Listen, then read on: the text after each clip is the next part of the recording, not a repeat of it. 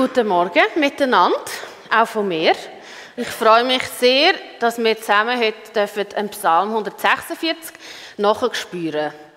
Ich kann äh, für die, die gerne mit Farben arbeiten, Sachen aufschreiben, eben in der Mitte von den Leuten, die jetzt in der Mitte vom Raum hocken, hat es äh, so ausgedruckte Text. Und vielleicht ähm, könnt ihr schauen, wenn jetzt jemand noch einen braucht und die Nachbar braucht nicht und so. Ich habe jetzt nicht 100 ausgedruckt, aber es sollte auf alle Fälle noch haben, wenn jemand gerne einen hat von jemandem, der es nicht braucht.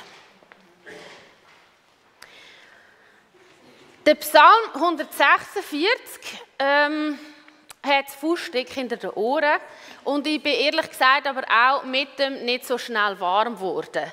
Ich bin sogar an dem Punkt gewesen, wo ich auf dem umgecatcht habe, ähm, dass ich der Andrea geschrieben habe, hey, kann ich nicht einen anderen Text nehmen? Ich kann einfach mit, ich weiß nicht, was ich über das erzählen Und ich bin dann trotzdem bei dem Text geblieben weil, wie es so ist bei biblischen Texten, je länger man darauf umkatzt, desto süßer werden sie. Und ich hoffe, dass wenn ihr da rauslauft, dass ihr auch besser könnt verstehen könnt, warum ich bei diesem Text geblieben bin. Ich lese den zuerst einmal vorlesen, dass wir eigentlich wissen, von welchem Text wir reden. Halleluja! Lobe den Herrn, meine Seele ich will den Herrn loben, solange ich lebe, und meinem Gott Lob singen, solange ich bin. Verlasst euch nicht auf Fürsten, sie sind Menschen, die können ja nicht helfen. Denn des Menschen Geist muss davon und er muss wieder zur Erde werden. Dann sind verloren alle seine Pläne. Wohl dem, dessen Hilfe der Gott Jakobs ist, der seine Hoffnung setzt auf den Herrn, seinen Gott, der Himmel und Erde gemacht hat, das Meer und alles, was darinnen ist. Der Treue hält ewiglich, der Recht schafft denen, die Gewalt leiden, der die Hungrigen speist. Der Herr macht die Gefangenen frei, der Herr macht die Blinden sehend. Der Herr richtet auf, die niedergeschlagen sind. Der Herr liebt die Gerechten. Der Herr behütet die Fremdlinge und erhält Waisen und Witwen, aber die Gottlosen führt er in die Irre. Der Herr ist König ewiglich, dein Gott Zion für und für. Halleluja.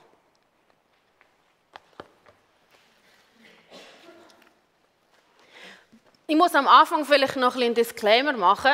Ähm, ich rede heute über vieles, aber nicht unbedingt über Lob als Vertrauensbooster. Und das ist nicht so, weil ich mich so dafür entschieden habe, sondern der Text und ich sind einfach in eine andere Richtung davon gesegelt. Äh, auf alle Fälle hat es aber mit Vertrauen zu tun, also zu dem kommen wir noch zurück. Dass ihr wisst, was euch erwartet, ich habe eigentlich zwei Teile geplant. Das erste gehen wir zusammen durch den ganzen Text durch, um ein eine Übersicht zu bekommen. Ich habe ein paar Sachen auf Hebräisch herausgefunden, die ihr vielleicht auch spannend findet. Und im zweiten Teil kommen wir dann zu den Vers, wo ich behaupte, ist der Kern von dem Psalm. Gut, fangen wir an. Ihr seht hier ein paar Farben, und zwar fangen wir oben an, beim Gelben. Halleluja.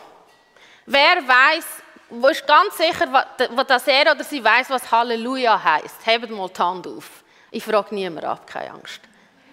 Eins, zwei, drei, vier, fünf, sechs, sieben, siebeneinhalb, acht, neun, neun, acht. also, okay, nicht so wenig. Gut, kann ich es dir noch mal erzählen. Halleluja ist ein weltweit bekanntes Wort. Es kommt von der Wurzel Halal, was heißt Preise. Wie das im Arabischen ist mit dem Halal, das weiß ich jetzt nicht. Also es ist auch imperativ, es ist eine Befehlsform, das heißt, er preiset Gott. Hallelu heißt preiset und Ja ist die Kurzform von Yahweh. Wenn man noch mehr zurückgeht, und im Hebräischen ist das so, dass meistens hinter einem Verb steht eine Tätigkeit. Und bei dem Verb hier, von dieser Wurzel, ist es Schiene. Und das habe ich spannend gefunden, weil ich mir vorgestellt habe, aha, das ist wie wenn Gott jetzt auf dieser Bühne wird stehen und die Lichtkugel oder der Lichtkegel geht auf ihn. Also das ist der Wunsch, wenn man sagt, Halleluja, der Lichtkegel soll scheinen alleine auf Gott. Es kommt am Schluss übrigens auch noch vor. Also der, der, Psalm fängt an und hört auf mit dem Lob. Und ich habe das ganze Gel angestrichen, weil es ist so wie das Programm von dem, von dem Psalm. Also wenn man das so liest, steht die Person an und sagt, das ist im Fall der Grund und Boden, wo ich drauf stehe. Ich lobe Gott, das ist meine Erfahrung, das ist meine Leidenschaft. Also er macht schon mal klar, auf welchem Boden das er steht oder sie. Dann das Zweite, wo jetzt angestrichen ist, ist orange. Verlasst euch nicht auf Fürsten. Verlasst euch nicht heißt auf Hebräisch Tiftehu, das kommt von der Wurzel Batach und Batach heißt so viel wie kleben oder wenn wir noch wieder zurückgehen, heißt es schweißen. Also wenn wir das reformuliert, heißt das schweißet euch nicht an Fürsten. Wenn man das einfach so liest, auf Deutsch könnte man denken, ja, die, die Bibel wird jetzt mir eigentlich ähm, weiss machen, dass sie eigentlich ohne Vertrauen zu Menschen oder zu einer politischen ähm, äh, Eliten oder so, zu denen, wo, wo das Land regieren soll, begegnen. Und das stimmt nicht. Es ist einfach die Idee, dass die Hand, wo dich als Letzt aus dem Abgrund zieht, kann nicht ein Mensch sein. Es geht, der Johannes Hartl braucht noch viel das Wort oder die Perspektive von im Letzten. Also im Letzten kannst du dich nicht auf Menschen verlassen, weil die Hand, die dich rauszieht, kann nur Gott sein. Also verschweiß dich nicht mit Fürsten. Das nächste, wohl dem, dessen Hilfe der Gott Jakobs ist. Das ist das Grüne, das wir hier haben. Auch da ist spannend, äh, Hilfe, da wo es gebraucht wird, heißt Eser. Und vielleicht ein paar von euch kennen das, das ist das gleiche Wort, das gebraucht wird in Genesis 2,19, wenn ähm, die Frau, also die Eva, für den Adam seine Eser soll sein. Und ich habe schon viele schlechte Predigten gehört, wo so geschwätzt wird, als, wäre die Eva einfach so die Stützrädel für den Adam. Er kann dann schon fahren, aber sie ist ja halt noch seine so Gehilfin. Und ich finde, das ist mir mega rein, weil das Wort wird zuerst nur für Gott gebraucht. Jetzt eine kleine Kunstpause, was das könnte heißen. Also zum Beispiel der Psalm 121 ist das Gleiche, das kennt ihr vielleicht. Ich hebe meine Augen, woher soll mir Hilfe kommen? Und es ist nicht Hilfe so Stützrädchen, sondern es ist wirklich, niemand kann mir helfen, wo kommt eigentlich meine Hilfe her? Sie kommt von Gott. Dann, wo sind wir eigentlich? Ah ja, dann noch so eine Folie gemacht, genau. Da sind wir gut. Ja, ja, ihr könnt es nachher nochmal anschauen. Ähm, auch Perspektive vom Psalm. Ich habe ehrlich gesagt erst können connecten mit dem Text, wo ich gecheckt habe, dass Perspektive aus dem der Psalm geschrieben ist, ganz andere ist als all die Texte, die wir bis jetzt angeschaut haben, Psalmen. Ich glaube, bis jetzt sind fast alle Psalmen in der Gegenwart von ähm, Schmerz geschrieben worden.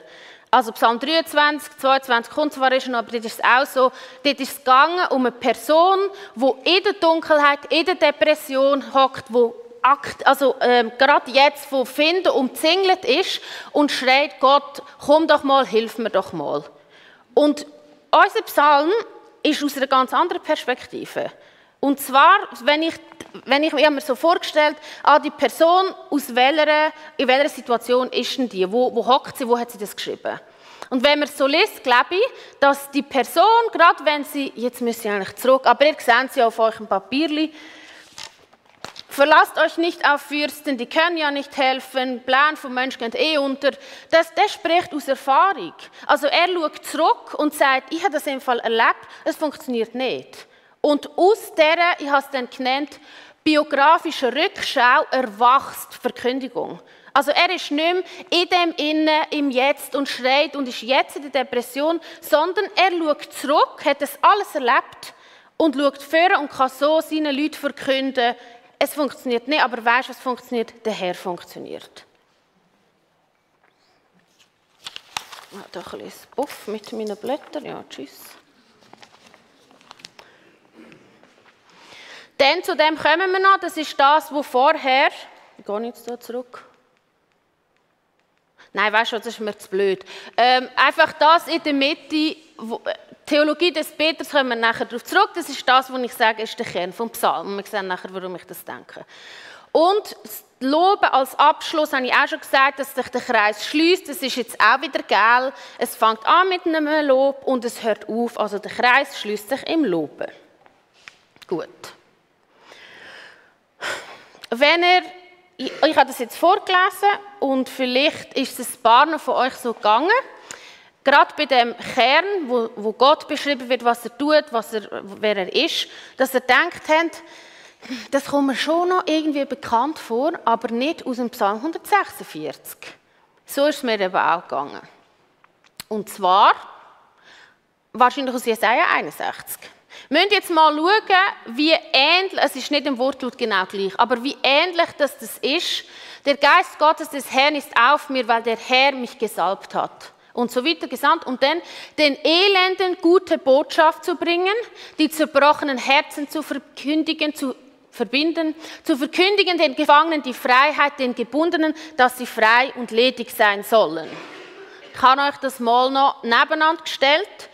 Ähm, gel heißt nicht, wenn ihr Gleichung, dass genau das links ist, genau das rechts, aber einfach, dass ihr checkt, dass der Spirit von diesen zwei Texten sehr, sehr ein ähnlicher ist. Und auch das Rote, ähm, ein Tag der Rache unseres Gottes ist im Jesaja 61 und im Psalm 146, an die Gottlosen führt er in die Irre.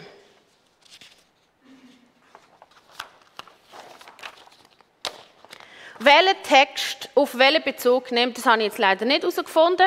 Das Jesaja-Buch, der dritte Teil, ist etwa aus dem Jahr 500 vor Christus und Psalmen sind auch so alt, wenn nicht älter. Das wäre jetzt noch spannend gewesen. Genau. Jetzt denkt ihr wahrscheinlich, mega cool, Barbara, hast du die Parallelen herausgefunden? Ich bin jetzt nicht so emotional über das wie du. Was soll ich jetzt mit dem anfangen? Wo gehen wir überhaupt hin? Wir gehen noch weiter, und zwar gehen wir noch ins Neue Testament, und zwar in Lukas 4. Ähm, Lukas 4 ist die Szene, wo Jesus, er hat schon in ein paar Synagogen predigt und Texte vorgelesen und jetzt ist er in Nazareth, in seiner Heimatgemeinde, in seiner Heimatsynagoge und soll dort etwas vorlesen. Das macht er. Vielleicht. Also er auf Nazareth gekommen und etwas vorlesen. Da wurde ihm das Buch des Propheten Jesaja gereicht. Also Buch, ihr müsst euch das vorstellen, eine Jesaja-Rolle ist neun Meter. Also es ist nicht einfach so, wie wir jetzt hier das Buch haben, sondern er hat die 9 Meter Jesaja-Rolle bekommen, um irgendetwas vorlesen.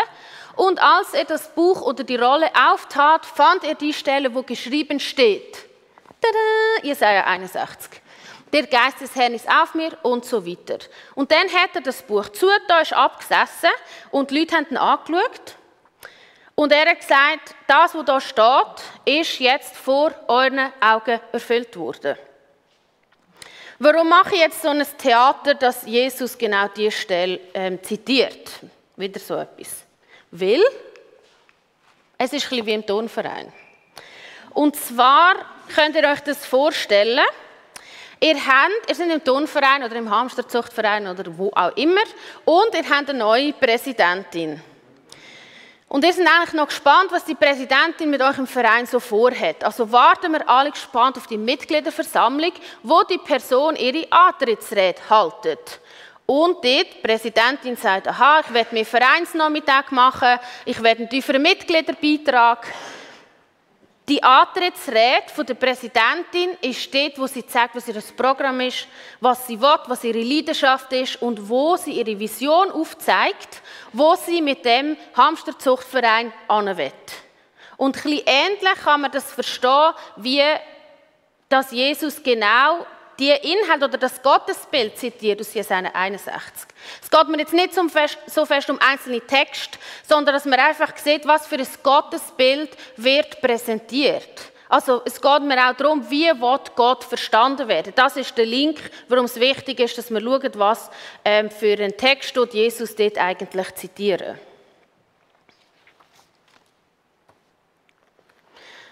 Was sagt er also mit dem? Er sagt, eure Hoffnungen werden mit dem Kommen vom Gottessohn erfüllt. Ich verkündige das Evangelium der Armen. Ich predige den Gefangenen, dass sie frei sollen sein. Ich mache die Blinden sehen und ich mache, dass die Lahmen wieder gehen können.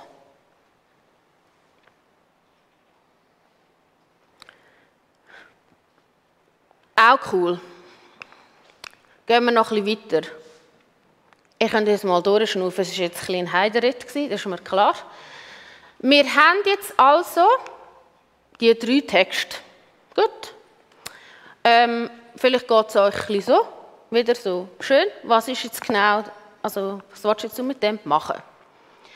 Wenn man die Texte aufeinander legt, sehen wir das. In all diesen drei Texten kommt das Herz von Gott, das Herz von Messias, das, was er geplant hat, Vision von dieser Welt, warum er gekommen ist, führen. Das ist mein Punkt. Es zeigt, dass Gott nicht ein Gott ist, der einfach so zurücklehnt und ein bisschen schaut, macht doch alles selber. Es ist ein Gott und es ist ein Gottesbild von einem Gott, der am Schluss des Tages Dreck unter den Nägeln hat. Der nicht Angst hat, dass er Rückenweh hat, weil er hat den Armen helfen weil er hat Essen verteilen weil er hat müssen, weiß auch nicht was machen. Das ist, mir, das ist mir so, wirklich so fest eingefahren, weil wir immer reden, Gott vergibt Sünden. Ja, klar macht er das. Es ist so ein metaphysischer Gott, wo, wo es nur um irgendwie so innerliche Prozesse geht. Und das ist ein Gottesbild, wo Gott nicht Angst hat, zum dreckige Hände zu bekommen und sich angeht für die anderen. Ist, wenn ihr ein bisschen wisst, was das ist, es ist ein diakonisches Gottesbild. Diakonie ist der Zweig vom Evangelium in der Tat. Es gibt äh, Evangelium, die Verkündigung im Wort und das Evangelium von der Tat. Das ist Diakonie. Und das ist der diakonische Gott.